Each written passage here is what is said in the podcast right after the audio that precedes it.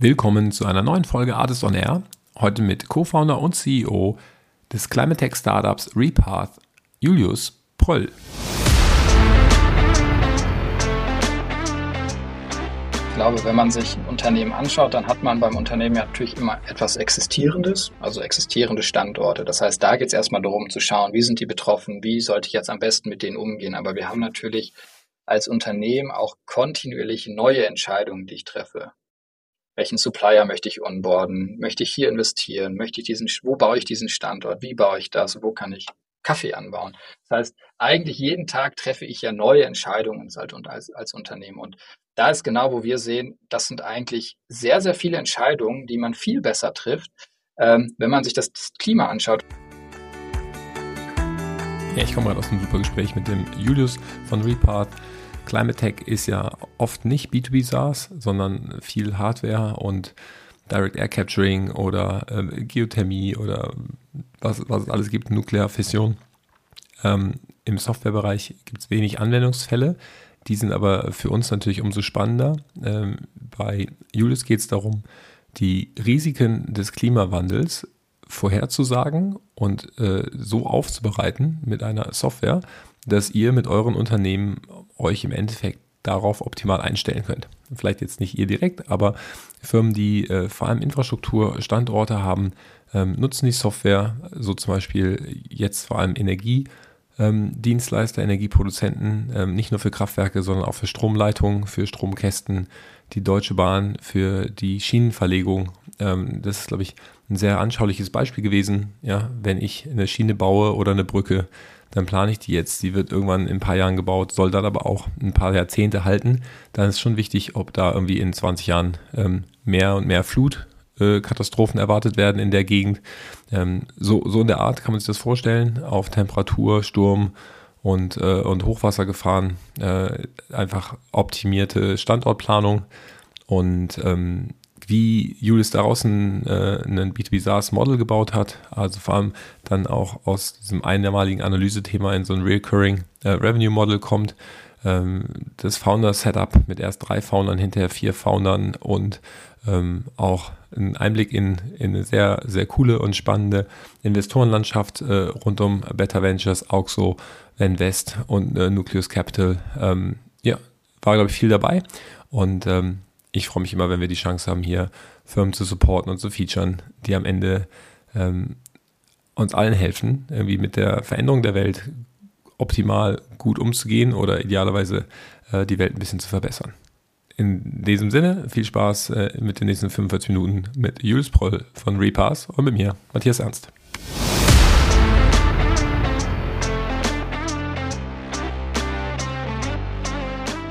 Artist on Air der SaaS-Podcast für den deutschsprachigen Raum. Wertvolle Tipps von erfolgreichen Gründern, Top-Investoren und führenden Industriepartnern, die euch bei der Skalierung eures Unternehmens schnell und unkompliziert weiterhelfen. Zusammengestellt von Janis Bandorski, Julius Göllner und Matthias Ernst. So, und bevor wir in den Pod reinspringen, direkt noch ein kleine, äh, kleine Update aus äh, unserem Hause. Äh, die Artist-Welt wächst. Wir haben ein neues Eventformat mit dem Artist Circus geschaffen. Äh, wir nennen es äh, intern so das Tomorrowland für Tech Sales. Ähm, es ist ein Full-Day Learning Day für ähm, Tech Sales und Customer Success Teams. Ähm, das heißt, äh, wir werden da wie 30 äh, Masterclasses und irgendwie 50 bis 100 Workshops haben zu unterschiedlichsten Themen mit äh, den angesagtesten Techfluencern. Ähm, das Lineup ist impressive und wir freuen uns über diesen massiv massiv geiles Feedback, was wir bekommen haben auf das Eventformat. Schaut euch die Website an, artist-circus.com. Ähm, da findet ihr alles, äh, auch ähm, teilt hoffentlich auch die Meinung mit uns, äh, dass wir dass wir das Thema B2B-Vertrieb ein bisschen anders aufziehen wollen, ein bisschen fresher machen. Und ähm, ja, wir haben voll Bock drauf und wir würden uns freuen, wenn ihr dabei seid. Also äh, für die Arts-Community jetzt schon einen, äh, einen Wartelistenplatz sichern, damit äh, du oder auch euer Team ähm, am 19. April 2024 in Berlin dabei seid beim Artist Circus. Und jetzt rein in den Podcast mit Julius Pröll. Viel Spaß!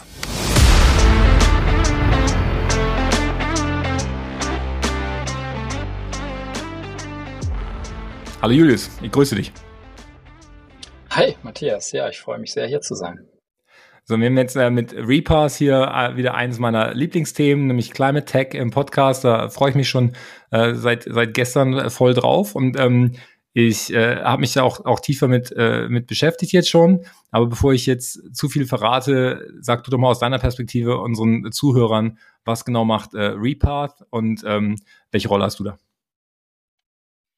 Ja, super gerne. Ähm, wir bei Repass beschäftigen uns eigentlich mit einem der größten Risiko, Risiken für die Erde. Ähm, und das ist der Klimawandel und ganz speziell da die Folgen des Klimawandels. Ich glaube, gerade wenn man mal in die News schaut, in die Nachrichten ähm, von Hitze, Waldbränden, all diesen physischen ähm, extremen Wetterereignissen, die ja zu sehr, sehr starken Schäden ähm, hin zu ähm, natürlich auch lebensbedrohlichen und wirklich Toten äh, führen können. Weltweit sehen wir eben, dass die Folgen des Klimawandels heute schon spürbar sind. Und wir bei Repass ähm, bauen genau dafür eine Lösung für Unternehmen, ganz speziell für den Bereich ähm, physische Infrastruktur, dass wir erkannt haben, dass äh, dieser ganze Bereich eben noch sehr hinterherhängt, sich an diese Folgen anzupassen und dass es dafür eben eine Softwarelösung äh, braucht, die diesen Unternehmen hilft, quasi heute schon die Infrastruktur für morgen am besten schon heute auch die für heute, aber eben da in die Zukunft zu schauen, um zu schauen, wie man dieses große Thema bei dem Unternehmen bestmöglich auch als Chance erkennen kann und sich darauf einzustellen. Ich finde es immer so ein bisschen abstrakt. Irgendwie, darf ich mal versuchen, das mit meinen eigenen Wörtern nochmal zu challengen? Also ist es so, dass ihr, weil eure Software kann ich mir nicht vorstellen, dass die viel direkt am Klimawandel machen kann. Ich würde mir vorstellen, die Software hilft Unternehmen, sozusagen Daten aufzubereiten und dann Erkenntnisse zu treffen, wie ich zum Beispiel die nächste Fabrik besser bauen kann oder vielleicht Prozesse optimieren kann, dass ich weniger Hitze oder weniger Wasser verbrauche oder weniger Abgase ausstoße oder so. Das sind ja im Endeffekt die Sachen, die am Ende das Klima hart beeinträchtigen. Äh, und da ist, glaube ich, für viele immer die Frage, was kann Software da eigentlich tun? Genau, also du, du hast es sehr, sehr passend äh, beschrieben. Es geht im Prinzip darum, dass wir helfen, Unternehmen für ihren Standort zu, zu erkennen, wie sind Sie, wie seid ihr eigentlich betroffen als Unternehmen? Was passiert denn da an deinem Standort? Ähm, da reden wir jetzt weniger über Wetter. Also es geht nicht darum, was passiert nächste Woche oder in zwei Wochen, sondern wir reden über Jahre, Jahrzehnte, eigentlich bis Ende des Jahrhunderts. Das ist natürlich ein fortschreitender Wandel, der immer extremer wird. Und Unternehmen wissen gar nicht, was auf ihre Standorte, zum Beispiel Produktionsstandorte, seien es zum Beispiel Stromnetze, im Energiebereich oder auch einfach klassische Produktionsstandorte, was eigentlich auf sie zukommt. Das kann zum Beispiel Starkregen, Änderungen im Starkregenereignissen sein, die dann eben zu Überflutungen führen. Und wenn wir uns natürlich globale Unternehmen anschauen, die sehr, sehr, sehr, sehr viele Standorte haben, helfen wir diesen Unternehmen jetzt gerade in einem ersten Schritt dabei, erstmal diese Herausforderungen, diese Risiken zu erkennen. Was passiert denn da überhaupt und ähm, was bedeutet das auch für euch? Okay. Ja, super. Ich glaube, das, das äh, ordnet es schon mal besser ein und äh, was ihr genau macht und wie ihr da, da helft, da gehen wir gleich so, äh, genau drauf ein. Ich, ähm, ich versuche ja im ersten Teil von dem Podcast immer ein bisschen zu verstehen, ähm, was mhm. hat was hat Gründer eigentlich zum Gründen gebracht? Ja, und jetzt habe ich wieder geschaut, wo kommst du her? Und äh, da musste ich schmunzeln. Ich muss oft schmunzeln, aber jetzt wieder ganz andere Richtung. ähm, du hast an der Uni Kassel Landschaftsarchitektur studiert und jetzt baust du eine B2B Software Company auf. Ähm, äh, da ist gar nicht so viel dazwischen, äh, glaube ich. Ne? Ähm, aber äh, erklär doch mal kurz. Ähm, du hast, äh, du, du, hast, du hast natürlich schon noch einen, einen Research, ähm, einen Research-Job als als ersten Job gehabt. Aber wie kommt man als Landschaft Architekt dazu zu sagen, ich baue eine Softwarefirma? Ja, eine, eine passende Frage. Ich glaube, äh, mein Lebenslauf ist dahingehend natürlich schon äh, eher besonders. Ähm, ich glaube, wenn ich versuche, mich so ein bisschen zu beschreiben, dann war ich eigentlich schon immer in meinen Jugendjahren. Also 14, 15 ging es dann langsam los.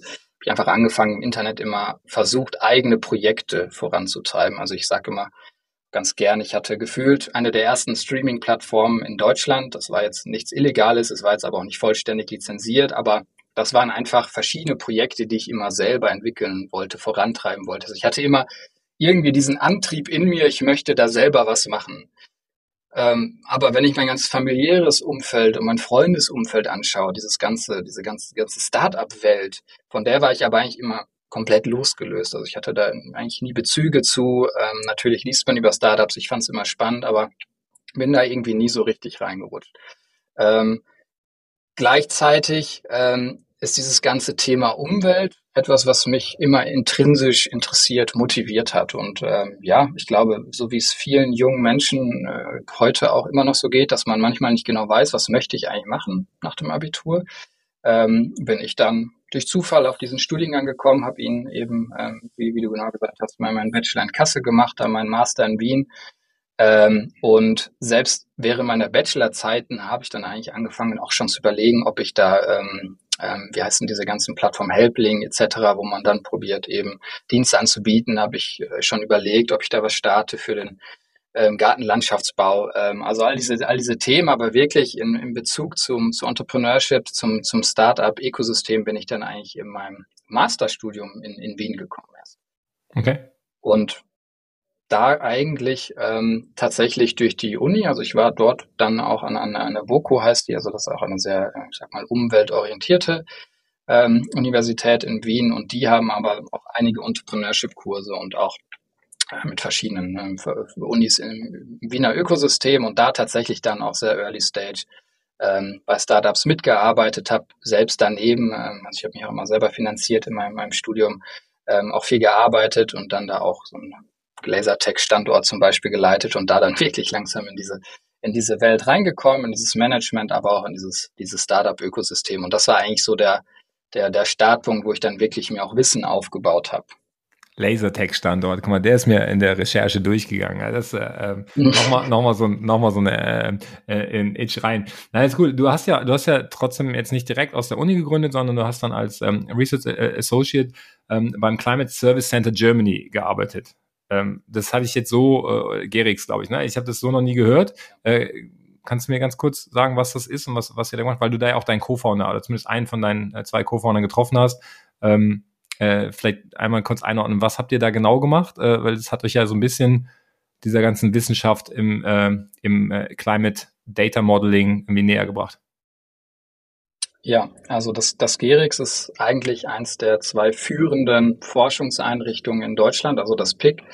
Ähm, kennt man vielleicht, ähm, ähm, das ist relativ bekannt und das GERIX ähm, eben eins aus, aus Hamburg direkt ähm, und da beschäftigen wir uns, oder ich bin ja nicht mehr dort, aber mit dem Thema Anpassung an die Folgen des Klimawandels, also genau was, was passiert denn dann und was müssen wir erforschen und wie können wir uns als Gesellschaft ähm, letztendlich auch darauf vorbereiten und ich bin dort ähm, auch nicht gezielt gelandet, sondern eher durch Zufall und auch weniger als wirklicher Wissenschaftler initial, sondern mehr aus dem der Perspektive des Technologietransfer. Mit dem ganzen Wissen, was ich ja gerade auch schon ähm, erwähnt habe in Wien, habe ich mich dann dort eben auf diese, die, da habe ich diese Technologietransferstelle gestartet und dort ähm, wirklich geschaut, wie können wir die Dinge, die wir dort erforschen, die dann ja, das ist ja, ich glaube, heute politisch schon mehr erkannt, aber ich, meiner Meinung nach immer noch ein großes Problem, dass natürlich viele Dinge, die äh, erforscht werden, dann eben nicht die, die Gesellschaft wirklich erreichen, sondern dann auch ein bisschen im Sande verlaufen. Also wir reden da natürlich über Forschungsprojekte, die dann häufig eine Laufzeit haben und danach passiert dann nicht mehr so viel mit denen. Also da wirklich die Initiative, was ich sehr toll fand, zu schauen, wie können wir diese Themen, die in der Klimaanpassungsforschung eigentlich erforscht werden, in die Gesellschaft transferieren. Es scheint ja so ein bisschen so ein klassisch ähm, oder sich wiederholendes deutsches Pattern zu sein, dass wir sehr gut sind im Research, ja, aber dann in äh, dem Transfer von den Research-Ergebnissen auf dann äh, wirtschaftliche Anwendungen irgendwie einfach irgendwie der Connect fehlt. Ne? Da arbeiten ja, glaube ich, einige dran, dass das jetzt auch irgendwelche Institute auf Unis legen. Und äh, ich hatte es jetzt gerade im, im AI-Bereich auch, ja, wo wir einfach sehr guten Research haben, sehr gute Leute, die dann aber halt irgendwie am Ende in die USA abwandern, weil da einfach mehr damit dann tatsächlich in Anwendung geht. Äh, äh das mhm. sollte man ja wahrscheinlich äh, idealerweise als, als Standort Deutschland zumindest verhindern oder zumindest besser machen. Ähm, äh, Finde ich super, dass es in deinem Fall halt geklappt hat. Also ihr habt jetzt gesagt, okay, ähm, ihr habt da Sachen gelernt, du hast einen äh, Co-Founder im Gerix getroffen und ähm, Klimawandel war jetzt schon ein paar Jahre auf deinem Thema und irgendwann ähm, sagst du ja, kommt da dieser Punkt, okay, Research Associate ist gut, aber lass doch einfach mal die Sachen selber in der Hand nehmen. Was hat dich dazu gebracht? Was war der entscheidende Punkt, wo du gesagt hast, wir machen das jetzt einfach?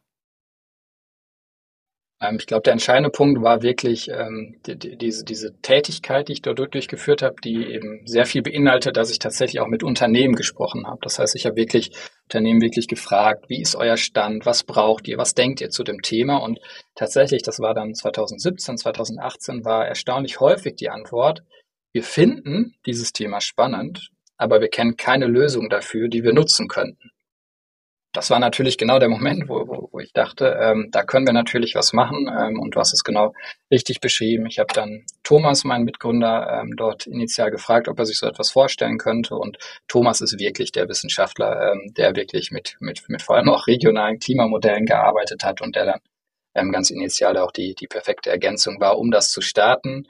Ich glaube, ähm, du hast eben auch gesagt, dass bei uns das geklappt hat mit dem, mit dem Technologietransfer selbst wir ähm, hatten da auch mit Hürden zu kämpfen, sind dann am Ende tatsächlich, ähm, haben wir eigentlich eine Ausgründung über die Universität Hamburg gemacht, weil eben Thomas mal Mitgründer dort sein, sein Masterstudium gemacht hat. Ähm, das war dann aber auch durch Umwege, aber dort haben wir uns dann tatsächlich sehr gut aufgehoben gefühlt. Okay, vielleicht nochmal so für den Gesamtkontext. Ich glaube, ihr wart drei ähm, männliche Gründer zu Beginn und habt dann noch eine vierte äh, Co-Founderin dazu genommen, etwas später.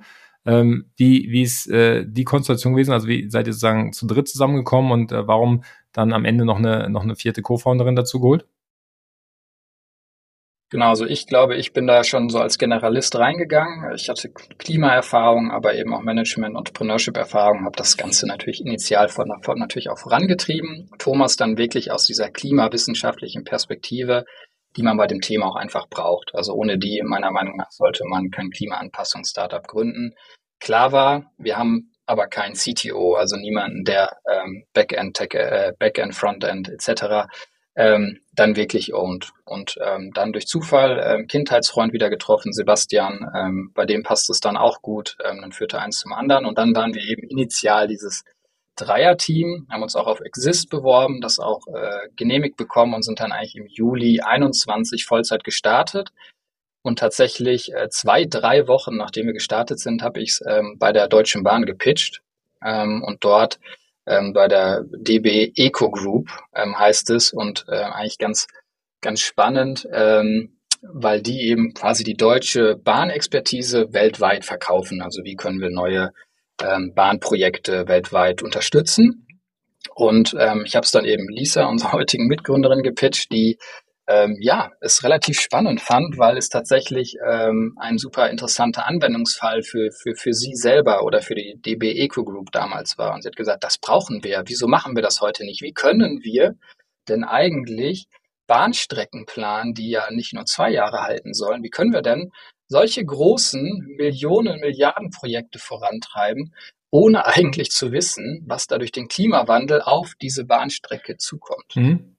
Klingt für mich auch sehr logisch, war für sie auch sehr logisch.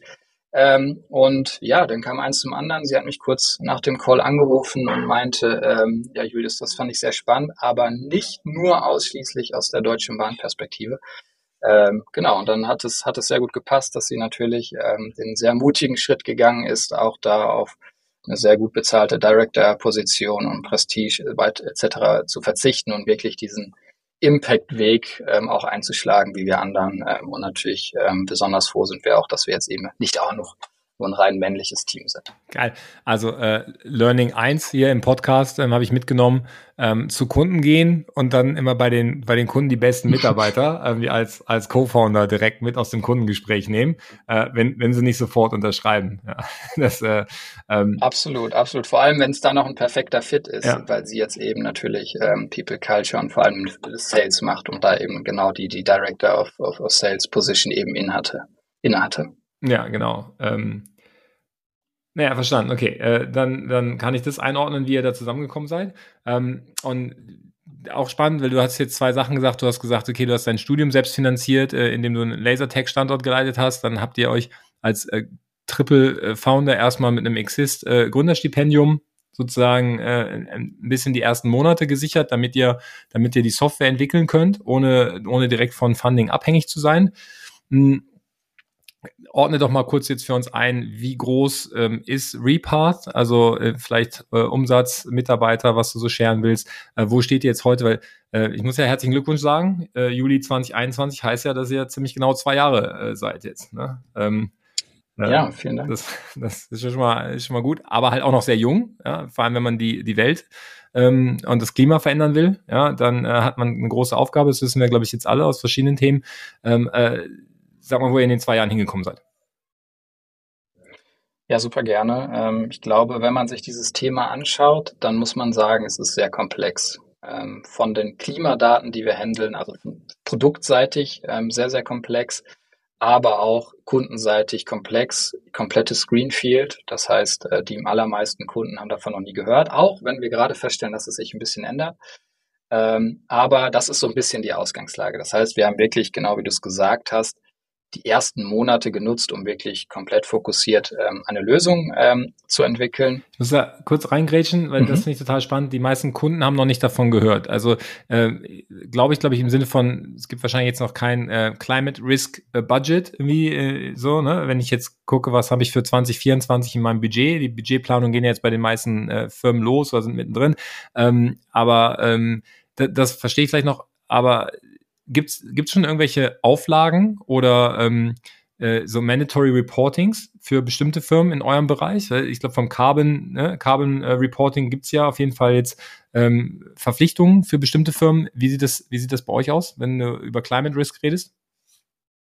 Ja, super spannende Frage. Ähm, ganz klar geht der Trend auch zu einer starken Reglementierung dort. Ähm, wir sehen, dass jetzt immer mehr kommt. Also wir haben jetzt als ersten Treiber der EU-Taxonomie, ähm, vor allem wenn man in Europa investieren will, ähm, relevant. Ähm, also da noch nicht so viele Unternehmen jetzt kommt, aber in den nächsten Jahren das CSRD, also die Corporate Sustainability Reporting Directive, die ist noch nicht final formuliert, aber ein Teil ist da ganz klar Klimarisiko und Anpassung an die Folgen des Klimawandels. Und dann reden wir auch eben natürlich politisch gesteuert aus der EU über einen sehr weiten Anwendungsfall europäisch, ähm, ganz klar natürlich als europäisches Steuerungsinstrument, um dieses Thema auch bei den, bei den Unternehmen zu verankern. Also ich glaube, politisch, das konnte man auch, glaube ich, die letzten zehn Jahre schon gut beobachten, war das Thema immer sehr stark auf der Agenda.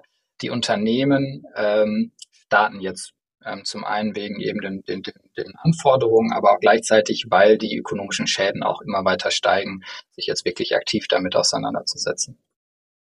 Ja, ich würde wahrscheinlich auch vermuten, dass, ähm, dass es schon da so ein bisschen ein, ein Conflict of Interest gibt, ähm, was die Zeiträume angeht. Ja, wenn ich jetzt sage, äh, oder wenn du sagst, ihr, ihr guckt euch Klimaschäden oder Klimarisiken, Klimaveränderungen an äh, bis Ende des Jahrhunderts, äh, sind wir schon, schon im 23, aber es sind ja dann schon auch noch irgendwie äh, 77 Jahre äh, bis zum Ende des Jahrhunderts und die meisten äh, CEOs oder CXOs bleiben nicht die nächsten 77 Jahre da am Steuer, sondern die regieren ja dann ihre Firma schon auf, äh, auf vier Jahre, auf zwei Jahre, vielleicht auf zehn Jahre, je nachdem, dann sind sie ja schon irgendwie sehr weit.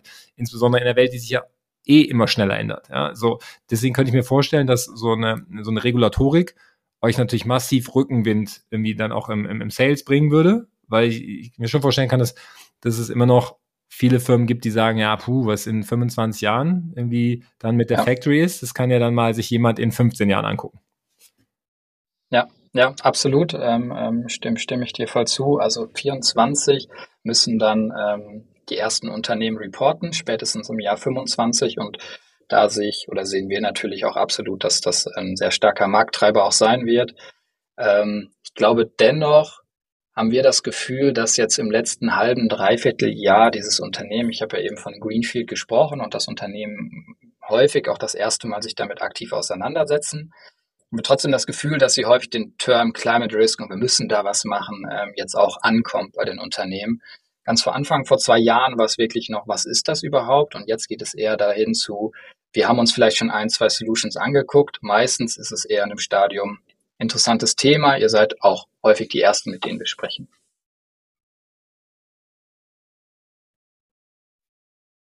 Ja. Jetzt sagst genau, du. Und, ja, mhm. Nee, jetzt sagst du, äh, die, ihr seid die Ersten oder wir haben, wir haben keine Lösung, aber wir haben uns ein paar Lösungen angeguckt. Hm.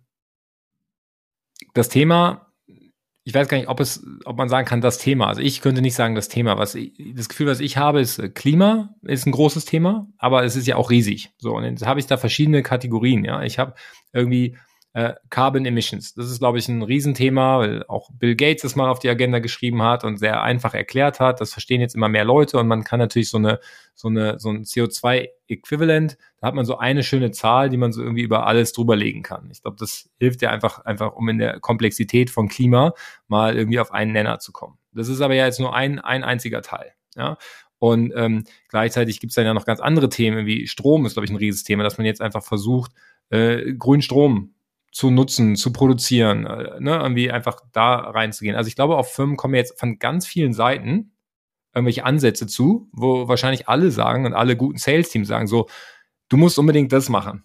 Und wenn ich jetzt so ein Corporate wäre, würde ich sagen so, boah, es ist alles cool, es sind alles gute Ansätze. Ich kann ja nicht 25 Projekte gleichzeitig jetzt irgendwie hier anrollen. Ich muss ja irgendwas machen. So, an welcher Stelle, wie positioniert ihr euch da jetzt genau und wogegen grenzt ihr euch ab? Also du hast es schon, ähm, glaube ich, gut zusammengefasst, dass es eben ähm, ja ein, ein breites Feld an sich ist mit den Themen. Wenn man sich jetzt das Thema, was wir besetzen, Climate Adaptation anschaut, dann ist es ein Thema im Bereich Climate Change, aber das Thema Climate Adaptation an sich ist schon unglaublich groß. Also wir, wir haben dort verschiedenste Sektoren, die betroffen sind, im Prinzip alles, ähm, Finanzen, Versicherung, aber auch Agriculture, Physical Infrastructure etc. Also unglaublich breit. Ähm, und wenn man dann in die einzelnen Unternehmen reingeht, dann ist das Thema wiederum sehr komplex, ähm, weil wir sehr, sehr viele Anwendungsfälle im Unternehmen selber haben. Also am Beispiel eines Energieunternehmens ähm, kann man eigentlich von der CEO-Position hin bis zum Operativen das einmal durch deklinieren. Also es geht darum, wie onboard ich eigentlich möglichst resiliente Supplier an, wie baue ich denn eigentlich meine Energieinfrastruktur möglichst resilient und wie mache ich denn eigentlich auf ganz hoher Ebene die richtigen strategischen Entscheidungen äh, für, eine, für, eine, für eine richtige Zukunft. Und das ist eigentlich, wie wir auch in dieses Thema reingekommen sind. Also wir kommen wirklich aus dieser Klimaforschung und haben gesagt, wir müssen hier ein Softwareprodukt anbieten, mit dem wir eben natürlich skalieren können, um am Ende auch einen Impact erzeugen zu können. Ähm, oder einen Impact, der eben auch stark, äh, stark skalierbar ist. Und wenn man sich dann in dieses Thema reingeht, dann ist, glaube ich, ähm, es ist natürlich kein Geheimnis, natürlich immer die Frage, wo, worauf fokussiert man sich? Und ich glaube, das war für uns schon wirklich auch eine, ja, eine Reise natürlich ähm, mit vielen, vielen Abwägungen ähm, weil wir natürlich initial mit verschiedenen Piloten gestartet, gestartet sind, da auch schon viel gelernt haben, ähm, aber nie ganz klar war, wo geht jetzt eigentlich genau die Reise hin, worauf fokussieren wir uns, weil diese Basislösung, die wir gebaut haben, auch erstmal für viele, viele ähm, Bereiche anwendbar ist. Mhm. Am Ende sind wir jetzt aber dahin gekommen und da, äh, ich glaube, das ist auch genau der richtige Weg, dass wir gesagt haben, was zählt denn eigentlich am Ende? Wo brauchen wir einen wirklichen Wandel? Und am Ende brauchen wir ja einen wirklichen Wandel für die physische Welt. Das heißt, physische Infrastrukturen bei Unternehmen, die ebenso gebaut werden sollten, ähm, so, so aufgestellt werden sollten, dass sie diesem Klimawandel, diesen Änderungen, diesen physischen Risiken eben standhalten können. Das heißt, ähm, da haben wir jetzt wirklich diesen Fokus zu Beginn wirklich auf Energie. Also wie können wir Energieinfrastruktur möglichst resilient aufstellen und wollen dann in der Zukunft eben auf diesen ganzen Physical Infrastructure Bereich uns weiter ausdehnen, weil wir hier eben diesen klaren Mehrwert sehen, dass wir einmal als Top-Down mit unser Klimamodell Daten von oben herunterschauen, gleichzeitig eben auf Asset-Ebene einen ganz starken Datenschatz aufbauen, indem wir immer mehr lernen, was passiert denn da auf Asset-Ebene? Wie ist eigentlich dieser Standort gebaut und was ist eigentlich auch um diesen Standort herum? Und wenn wir das dann alles kombinieren, kommen wir dann am Ende dahin, wo wir eigentlich hinwollen, nämlich Unternehmen wirklich auf dieser Reise mitzunehmen. So bist du betroffen, das passiert für dich und so kannst du dich als Unternehmen am Ende auch wirklich anpassen in der besten Art und Weise. Okay, also Fokus äh, würde ich unterschreiben, ähm, vor allem wenn man so ein breites Thema hat, da muss man irgendwo spitz reingehen. Sagst du jetzt, äh, Energieunternehmen, äh, Infrastrukturprojekte. Das kann man, glaube ich, nachvollziehen. Ja, also in, in dem Beispiel, wenn ich jetzt irgendwo ein, ein, Kraftwerk baue und in, in zehn Jahren oder in 20 Jahren steigt da das Wasser und das Kraftwerk steht unter Wasser, kann man sich vorstellen, dass das für die meisten Kraftwerke nicht sinnvoll ist, irgendwie im Wasser zu baden. Ja, ähm, äh, dann baue ich es entweder anders hin oder ich muss sie halt wasserdicht bauen, ey, whatever dann die, die, die Solution ist. Aber es ist wahrscheinlich sinnvoll, das jetzt einzuplanen und dann nicht in 20 Jahren das Ding umzubauen oder wegzuziehen. Ja, ähm, so, äh, also ja. auf der Ebene, glaube ich, äh, komme ich damit. Ähm, wir sagen, bisschen abgedriftet von, äh, wo, wo steht ihr jetzt mit Repath? Also ihr habt jetzt einen klaren Fokus, also es, und, und wenn ich es richtig verstehe, ist ICP schon auch ähm, Enterprise, also große Firmen, an die ihr rangeht. Genau. Ähm, habt ihr da irgendwie mhm. Ziele, Kennzahlen? Ist das Mitarbeiter, ist das Umsatz, ist das Standorte, Infrastruktur, Standorte oder wo, worauf achtet ihr, wenn ihr eure Kunden angeht? Genau, also wir hatten äh, bis, bis vor kurzem einen sehr starken Produktfokus, haben jetzt ähm, dann jetzt auch einen stärkeren äh, vertrieblichen Fokus. Das heißt, haben jetzt eigentlich erst so richtig gestartet in wenigen Wochen. Wir haben auch zum Beispiel unser, unser ganzes Produkt nochmal ein Relaunch, also das ganze Frontend startet jetzt nochmal in einer neuen, äh, meiner Meinung nach sehr schönen Version. Ähm, und gleichzeitig aber starten wir jetzt auch erst richtig mit dem Vertrieb. Das heißt, wir sind noch ganz am Anfang hier. Ähm, heißt nicht, dass wir nicht schon einiges gemacht hätten. Das heißt, wir haben ähm, einige, wie ich schon bereits gesagt habe, am Anfang eher Piloten gehabt, ähm, haben jetzt aber auch schon normale Subscription-Kunden, ähm, die eben eine ganz normale, ähm, ganz normales, ganz normales Abo bei uns bezahlen. Ähm, und da, da bauen wir jetzt eben weiter, weiter drauf auf. Ist jetzt aber noch zu früh, da ähm, über Revenue zu reden. Für uns das wichtige KPI. Wir haben eben letztes Jahr unsere, unsere Pre-Seed-Runde geraced ähm, und bereiten uns jetzt eben auch vor auf die Seed-Runde, die dann gegen Ende des Jahres ähm, eben, eben starten soll. Hm, ja, auch ein, auch ein gutes Thema. Ähm, äh, da kommen wir gleich zu. Ihr habt, äh, glaube ich, 1,2 Millionen äh, geraced ne, mit ähm, äh, Venvest äh, Capital und ähm, und auch mit Auxo, die ja beide auch bei uns auf dem auf dem Event sind. Ich habe gesehen, dass ähm, dass Better Ventures und äh, Tina Dreimann auch investiert sind. Da äh, bist du ja. ja quasi auf dem Panel in einem Heimspiel. Tina moderiert ja das äh, Impact Panel äh, auf dem Summit, wo du auch sitzt. Äh, das, das, äh, das ist mir ja. dann gestern klar geworden, aber so, so ist halt die Welt, alles schön. Ähm, äh, Nucleus ja. Capital muss ich noch erwähnen, ne? die waren, waren mit in der, äh, in der Finanzierungsrunde dabei. Ähm, Gibt es da eine öffentliche Bewertung? Also auf welchem, äh, auf welchem, auf welche Bewertung haben die investiert?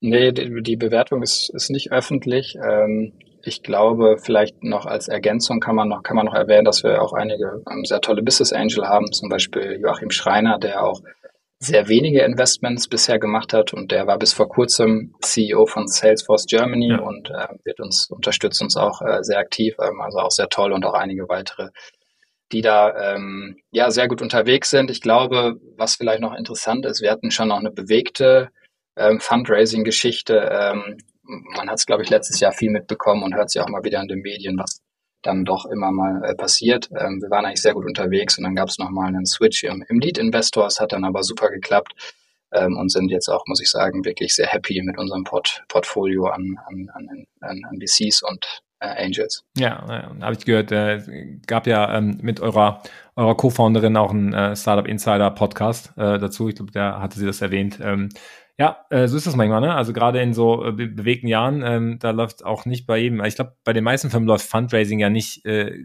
komplett easy, straightforward. Du hörst halt immer, wenn die Runde geclosed wurde, dann hörst du es irgendwann, aber der Weg dahin ist oft abenteuerlicher, ähm, als, als, die, als die Pressemitteilung dann am Ende irgendwie klingt. Ja? Ähm, aber ähm, immer eure Runde gemacht. Ich glaube, die, die, äh, die Gruppe an Investoren, die klingt auf jeden Fall super ähm, und ist auch vollkommen fein. Ich meine, ihr seid äh, zwei Jahre alt, ihr habt lange an dem Produkt gebaut. Ja?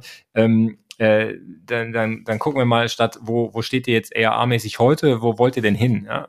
Äh, vielleicht nochmal zum Verständnis für mich und, und die Zuhörer, was ist denn das Modell genau? Wenn ich wenn ich es mir so vorstelle, würde ich sagen, ihr ihr zapft so wissenschaftliche äh, Datenpools an, also irgendwelche Institute, Unis und so weiter, gucken sich die Welt an, ähm, bauen halt Datenquellen auf über, über ähm, äh, Climate, äh, Climate Data. Äh, die sind wahrscheinlich in irgendwelchen verschiedenen Strukturen, äh, Formaten, unterschiedliche Schnittstellen. Und wenn ich vermute, ihr werdet die alle ähm, zusammengebracht haben, erstmal aufgearbeitet, dass sie miteinander kommunizieren, dass die Daten Sinn ergeben, dass sie gewichtet werden. Ne? So, das kann ich mir vorstellen, das kann man dann einmal machen. Dann packt man dann eine, eine vernünftige ein User Interface drauf und dann kann man das auch sinnvoll an Kunden verkaufen, weil korrigiere mich, aber meine Hypothese ist, ansonsten müssten die Enterprises halt einfach selber Leute einstellen, die genau das nochmal machen und dann auch, ja. auch dafür halt irgendwie das ganze Jahr rumsitzen und Datenquellen zusammenschrauben. Und es müssen am Ende ja nicht 200 Leute in der Welt den gleichen Job machen. Das macht ihr dann einmal und verkauft es dann an, an verschiedene Kunden. Ist das so das Modell, wie ich mir das vorstelle, oder ist es komplett falsch? Es ist äh, komplexer, aber die, die, die generelle Beschreibung, Beschreibung stimmt. Ähm, es ist dahingehend komplexer, dass diese Daten, die sind verfügbar. Das sind die Daten, die wir nutzen, sind zum Beispiel auch die, die der IPCC nutzt. Mhm. Das sind aber nicht Daten, die du irgendwo beziehst und dann kannst du sie nutzen, sondern das sind riesige Datenmengen und wir müssen da erstmal die Logik reinbringen, dahingehend, dass wir erstmal ähm, herausfinden müssen oder wissenschaftlich auch draufschauen, was sind dann eigentlich die Aussagen, die relevant sind, wie, wie destillieren wir die, wie aggregieren wir die, was ist eigentlich relevant.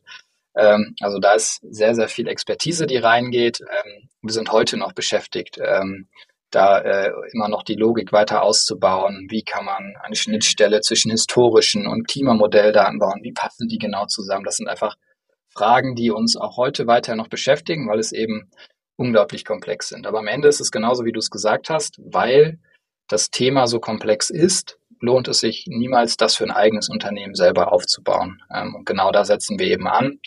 Und da haben wir dann eben diese drei Pfeiler. Und der erste ist eben der Climate Intelligence Bereich, wo wir diese Klimadaten immer weiter erweitern. Ähm, da gibt es einige spannende Entwicklungen, die, die da bei uns auch laufen. Ähm, und dann der andere ist eben der Asset Intelligence Bereich, wo es dann darum geht, die Klimadaten gekoppelt mit bestmöglichen Daten zu den einzelnen Assets der Unternehmen. Wenn man die eben kombiniert, dann kommt man zu ganz spannenden Aussagen, ähm, um am Ende dann die Unternehmen auch mit auf dieser Adaptation äh, Journey äh, begleiten zu können. Hm. Ja, das verstehe ich.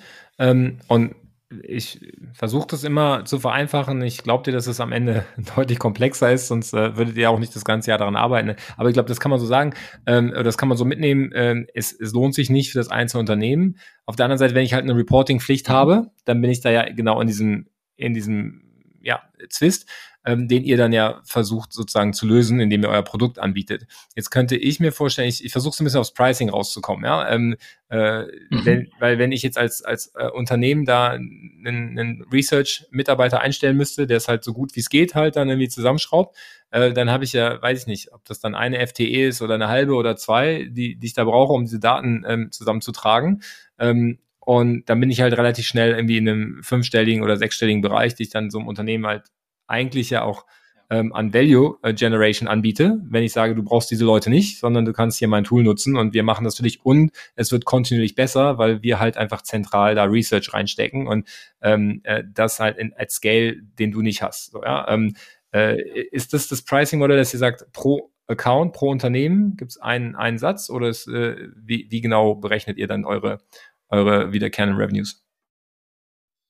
Da sind tatsächlich verschiedene Faktoren, die reingehen. Also eigentlich der wichtigste ist die Anzahl an Standorten, die man analysiert. Das mhm. kann sehr unterschiedlich sein. Ähm, also Unternehmen teilweise haben dann eben nur 10, 15 Standorte, aber es gibt natürlich auch Unternehmen mit Millionen von Assets, zum Beispiel im Energiebereich. Und das ist eben sehr wichtiger Faktor. Es gibt aber auch andere Faktoren, also zum Beispiel die weil, weil du, neue Tesla-Fabrik. So, so, mhm. so, so kleine, äh, diese diese Stromverteilerkästen, die an der Straße stehen genau, oder sowas. Ja, zum genau. Beispiel. Sind ja nicht alles. Oder jeder Strommasten, ja. das ist dann ja. jedes für sich ein einzelnes Asset. Genau. Aber da hörst du auch schon genau raus, dass natürlich so ein Stromverteilerkasten natürlich einen anderen Value an sich hat als, als äh, eine große Raffinerie zum Beispiel. Das heißt, ja, ja. genau, zum Beispiel.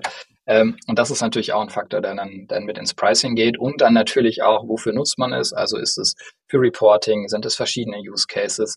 Ich glaube, wenn wir uns das anschauen, gerade wie gehen wir auch in den Markt rein, dann habe ich ja auch schon eingangs gesagt, dass wir eigentlich ähm, sehr, sehr viele Anwendungsfälle in dem Bereich haben. Und weil es auch so ein komplexes Thema ist, haben wir wirklich gesagt, pass auf, wir, wir slicen das down zu einzelnen kleineren Use Cases und gehen dann mit den einzelnen Use Cases bei den Unternehmen rein, ähm, weil ähm, dann dann natürlich der Entry bei dem, bei dem Kunden deutlich einfacher ist, als zu dem Kunden zu gehen und sagt man, schaut euch mal dieses sehr spannende, aber auch sehr komplexe Thema an und eigentlich müsstet ihr hier an diesen 15 Punkten im Unternehmen diese Software nutzen.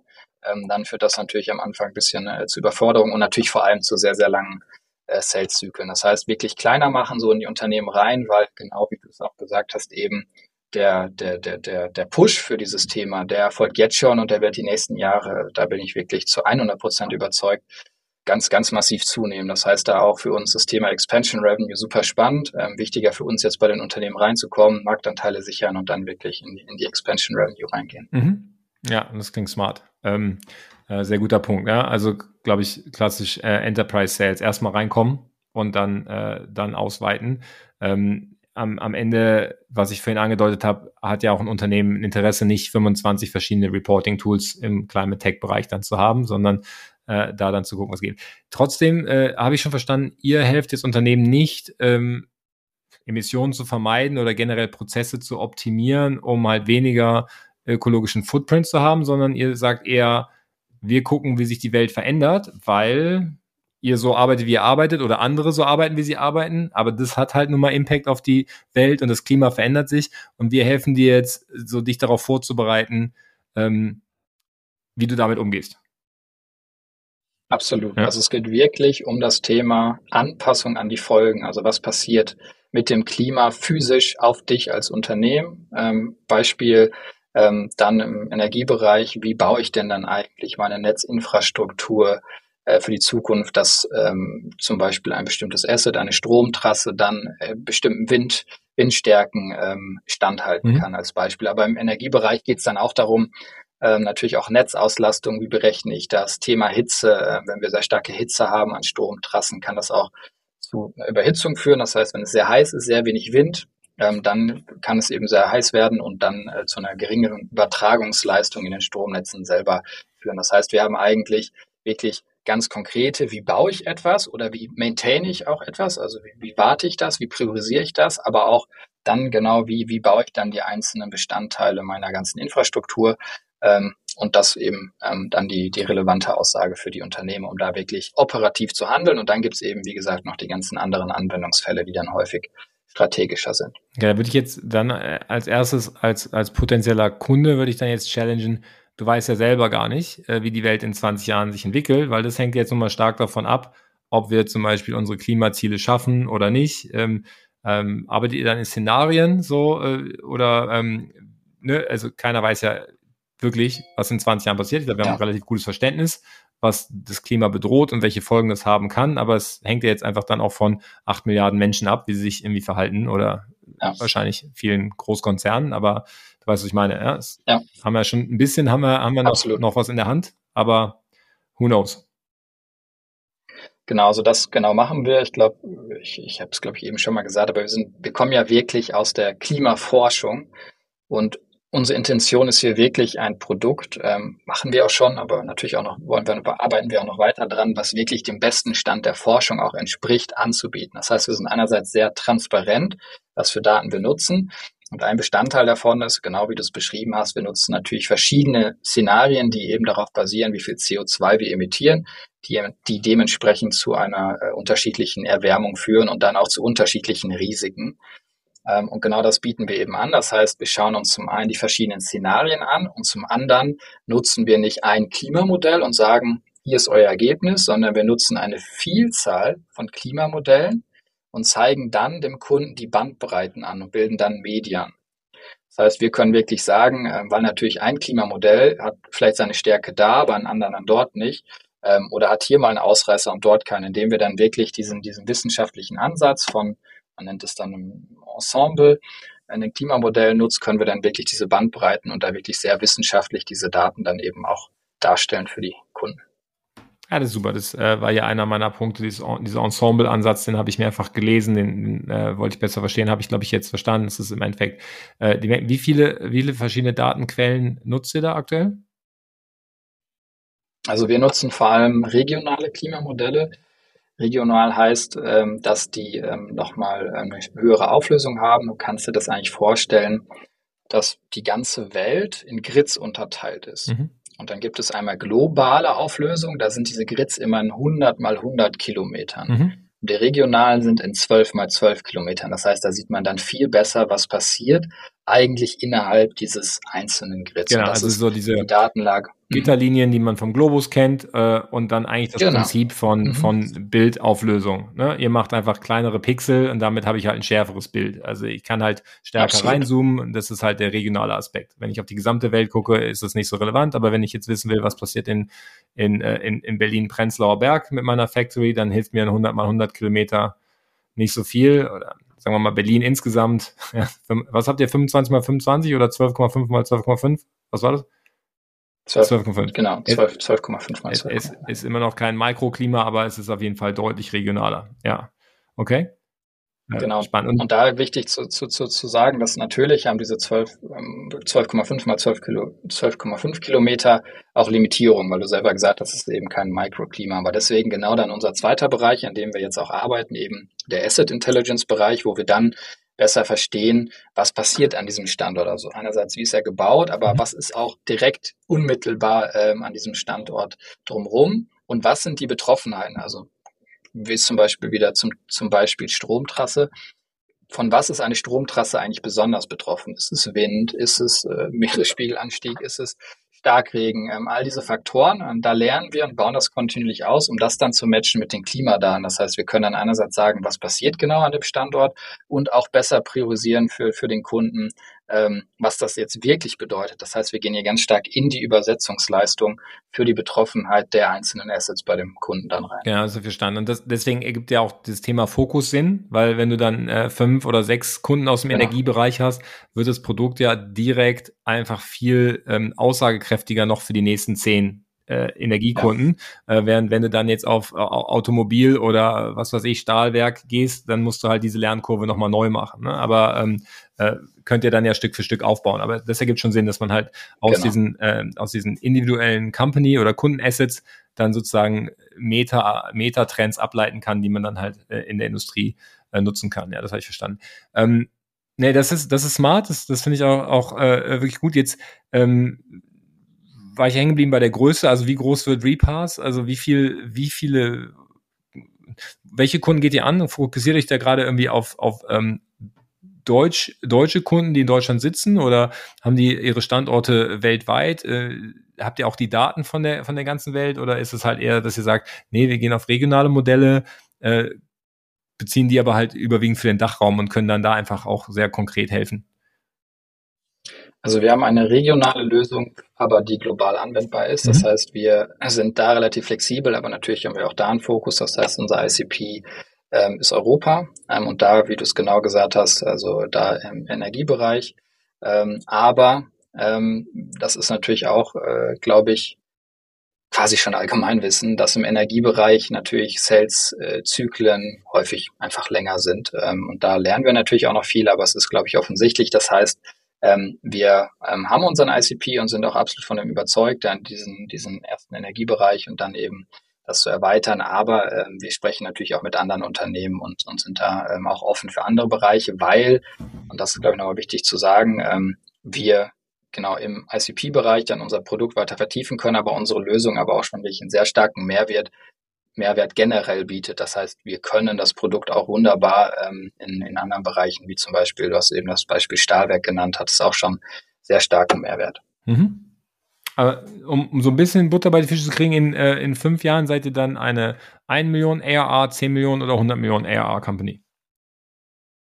Im Plan, in also dem Businessplan, den ihr, den, ihr, den ihr bei den VCs ja, fünf, einreicht. Also fünf, ne? fünf, fünf, fünf Jahre Businessplan haben wir natürlich nicht, ähm, sondern eher in zwei Jahre. Aber ich glaube, mhm. dieses Thema ist eben fundamental für unsere Gesellschaft und dementsprechend, glaube ich, gibt es dort auch eine, eine sehr, sehr, sehr, sehr starke Wachstumskurve.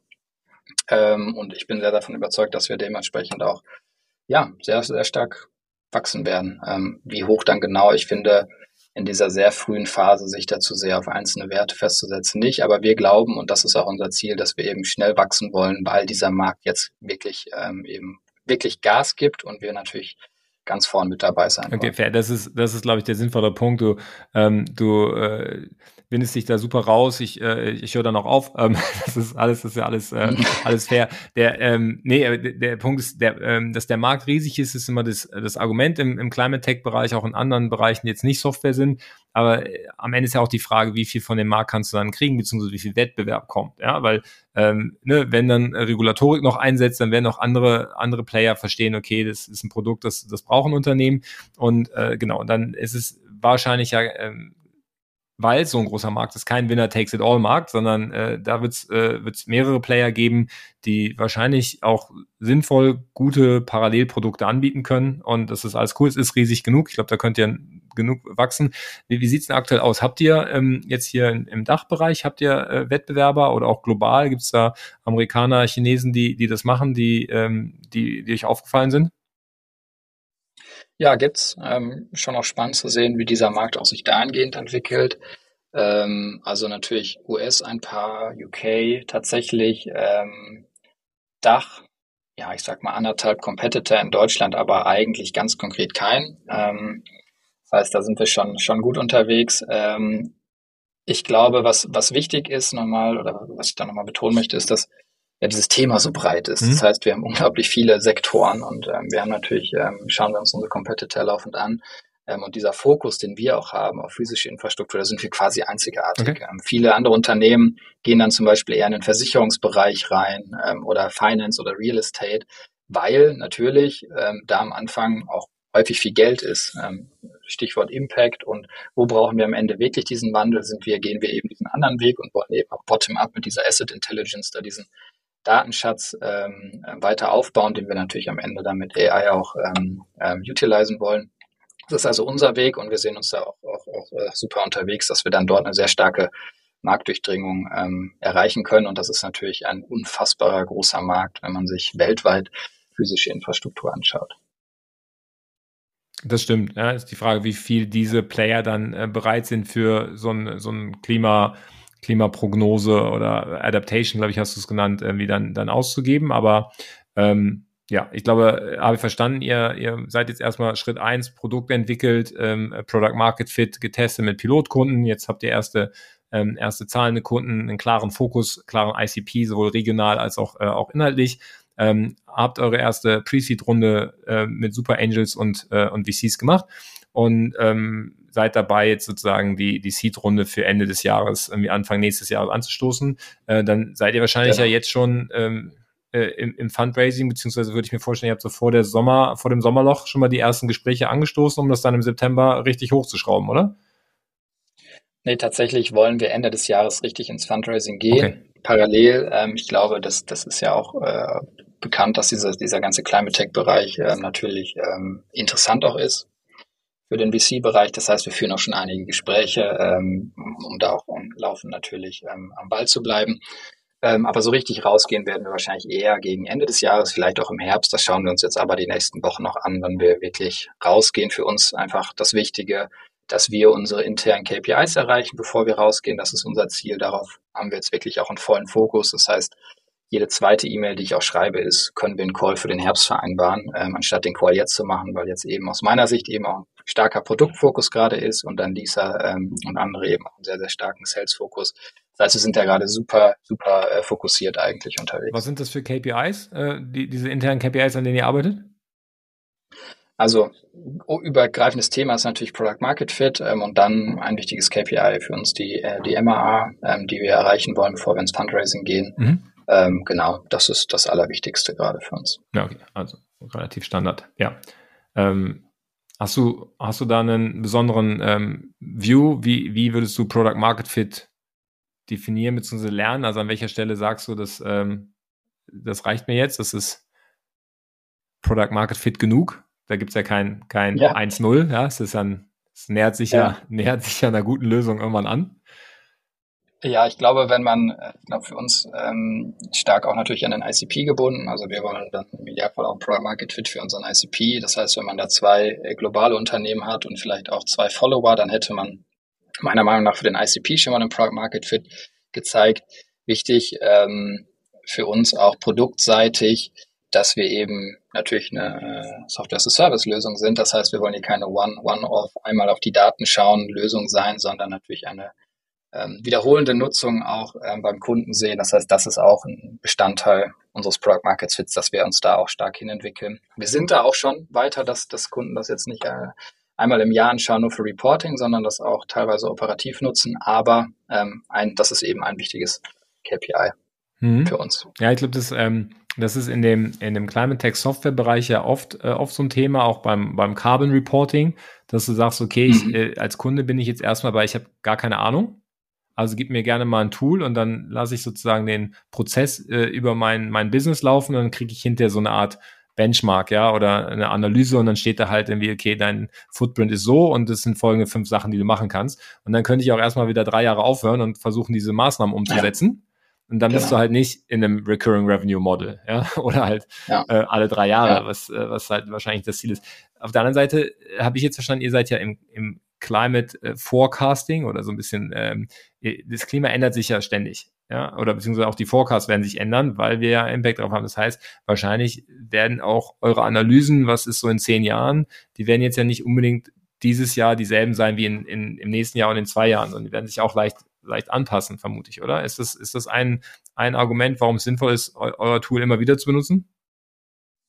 Ich glaube, das ist ein Argument, aber eigentlich nicht das stärkste. Ähm, ich glaube, wenn man sich ein Unternehmen anschaut, dann hat man beim Unternehmen ja natürlich immer etwas Existierendes, also existierende Standorte. Das heißt, da geht es erstmal darum zu schauen, wie sind die betroffen, wie sollte ich jetzt am besten mit denen umgehen. Aber wir haben natürlich als Unternehmen auch kontinuierlich neue Entscheidungen, die ich treffe. Welchen Supplier möchte ich onboarden? Möchte ich hier investieren? Möchte ich diesen, wo baue ich diesen Standort? Wie baue ich das? Wo kann ich Kaffee anbauen. Das heißt, eigentlich jeden Tag treffe ich ja neue Entscheidungen als, als Unternehmen. Und da ist genau, wo wir sehen, das sind eigentlich sehr, sehr viele Entscheidungen, die man viel besser trifft, ähm, wenn man sich das Klima anschaut und schaut, was, was kommt da auf mich zu. Und da geht es dann weniger darum, wir haben Risiken, ah, du musst dich mit Risiken auseinandersetzen, wer hat schon Lust auf Risiken, sondern es geht vielmehr darum, ähm, für Unternehmen, wie benutzt man diese neue Technologie, wie benutzt man diese Daten schlau, wie ist das, wie kann ich das für mich als, als strategisches Erfolgsthema bei mir verankern, ähm, um sich eben jetzt an diese Welt anzupassen. Und so, so sehen wir das auch. Ähm, da hinzu kommt natürlich, dass wir immer genauer werden mit den Daten im Asset-Bereich und da ähm, am Ende dann wirklich diese Anpassungsjourney mit dem Kunden machen wollen. Vielleicht noch eine nette Anekdote, um diesen Bereich auch, auch ganz, ganz gut zu verstehen. Ähm, es gibt natürlich wie immer einen sehr großen Consulting-Bereich auch um dieses Thema. Mhm. Es ist auch spannend zu sehen, wenn man sich alle großen Consulting-Firmen weltweit anschaut, dass fast jeder irgendwas in diesem Bereich macht, ähm, weil die auch, glaube ich, sehen, dass es ein riesiges Thema ist. Teilweise bauen sie auch so Art Softwarelösungen drumherum und wollen da in den Markt gehen. Aber Standard ist natürlich eine qualitative Analyse mit diesen Themen. Es ist zum einen das Problem mit diesen qualitativen Analysen, dass die häufig unzureichend sind von der Qualität an sich. Das heißt, wie schaue ich mir diesen Standort an?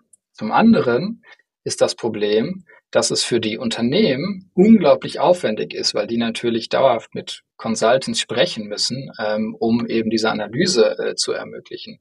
Dritte Problem ist, es ist natürlich sehr, sehr teuer. Und da kommen wir eben genau rein. Wir können das ähm, automatisiert machen. Wir haben die bessere Datenlage und am Ende sind wir wahrscheinlich sogar ein bisschen günstiger als, als diese Consultants. Und da sehen wir uns dann natürlich auch in einem Space, der da ähm, ja was Neues reinbringt.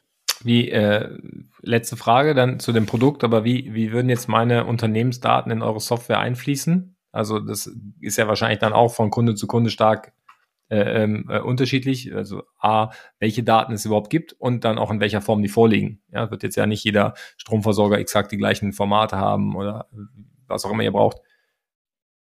Ja, das ist tatsächlich also bis jetzt unser Stand relativ einfach noch Datenformate und im Prinzip geht es einfach darum, dann die diese diese also zum Beispiel Excel reicht, ähm, können wir die einfach reinladen. Ähm, wir haben jetzt aber auch noch nicht das eine Million Asset Beispiel bei uns implementiert. Das müssen wir uns dann nochmal anschauen. Ähm, Im Prinzip brauchen wir eigentlich Stand heute nur zwei Daten. Das ist einmal die Koordinate, also mhm. wo befindet sich dieser Standort, oder was wir neben, eben auch abbilden, sind ähm, Linien. Also Linien können Straßen sein, Bahntrassen, Stromtrassen. Da haben wir eben einen neuen Ansatz entwickelt, dass wir die auch ähm, in unserer Lösung äh, darstellen können. Das heißt, wir brauchen die Standortdaten und wir brauchen ganz wichtig natürlich die Information, um was für ein Typ Asset es sich handelt. Also was ist es jetzt eigentlich, weil das dann eben relevant ist für die Risikoberechnung an sich. In der Zukunft, und da, entwickelt, da, da, da sind wir natürlich auch dran, schauen wir auch, ähm, noch mehr, was es monetär bedeutet, ähm, diese Risiken an sich. Was könnte das für eine monetäres ähm, ähm, Auswirkung auf dich oder für das Asset selber haben. Das heißt, es kann sein, dass wir oder wahrscheinlich werden wir zukünftig auch noch weitere Unternehmensdaten verschneiden, ähm, aber Stand heute noch nicht. Und natürlich haben wir auch eine API, wo wir diese Daten auch so reinladen können. Ja, super, mega spannend. Ähm, muss ich dann vielleicht später nochmal anrufen, wenn wir unsere, unsere nächsten Eventformate planen, irgendwie, ähm, welche, welche Standorte der, wir da für die, für die Zukunft wählen sollen. Wir haben ja, haben ja jetzt neben dem Artist Summit auch noch den Artist Circus ins, ins Leben gerufen und bleiben erstmal Berlin treu, aber äh, vielleicht sollten wir das mal challengen, ja, und gucken, ähm, äh, welche, ja, welche also wird ja schon eher, eher Genau, wird ja schon eher trocken bei euch, ja. von daher äh, ganz spannend. Naja, äh, unsere, Berlin, also ich sitze hier in Hamburg. Und wenn du dir mal ein Haus kaufen möchtest, dann würde ich dir eigentlich auch empfehlen, äh, vorher vielleicht mal freundlich bei mir, bei mir anzurufen, dann äh, hören wir uns das auch gerne. Ja, das hatte Lisa auch gesagt, dass ihr ähm, so in Vision Level 3 dann irgendwann äh, von B2B äh, Enterprise äh, theoretisch auch eure Software für, für B2C Cases irgendwann anbieten könnt. Das ist dann die ganz große Vision. Ähm, das äh, genau, wir uns mal auf für, für Podcast Folge 2 dann in einem Jahr. gesellschaftsrelevantes ja, ähm, Thema. Schauen wir mal, wie es jetzt anläuft und wie dann auch die, ähm, wie dann auch die Finanzierungsrunde ähm, äh, ist äh, und, und wo die Reise hingeht. Ich finde es super spannend, ähm, habe viel gelernt. Ähm, bevor ich dich, bevor ich dich jetzt äh, entlassen darf, ähm, äh, gibt es noch eine Frage zum Abschluss und das ist unsere, äh, soll ich sagen, unsere Restaurantfrage. Äh, jetzt sagst du, du bist gerade, glaube ich, in, in Hamburg. Gibt es ein Restaurant in Hamburg, was du unseren Zuhörern empfehlen würdest? Ja, ist jetzt in der Schanze ähm, was ich sehr lecker finde, heißt, heißt Kuni. Das ist so ein veganisches, veganes, koreanisches. Ähm, das kann ich sehr empfehlen. Es hat aber auch gerade hier so ein afghanisches Restaurant aufgemacht. Das möchte ich unbedingt ausprobieren. Ähm, das sieht auch sehr lecker aus. Okay, cool. Äh, verlinken wir in den Show Notes. Julius, äh, ganz vielen Dank für deine Zeit und äh, wirklich ganz viel äh, Erfolg. Äh, ihr macht das ja ähm, ihr macht das ja mit einem höheren Ziel, hier die, äh, ähm, die Welt besser zu verstehen. Das ist, glaube ich, total cool und ähm, äh, ich wünsche euch da super viel Erfolg und da äh, sehen wir uns spätestens im Oktober auf dem Artist Summit. Cool, vielen Dank, hat mir sehr viel Spaß gemacht. Mach's gut, ciao.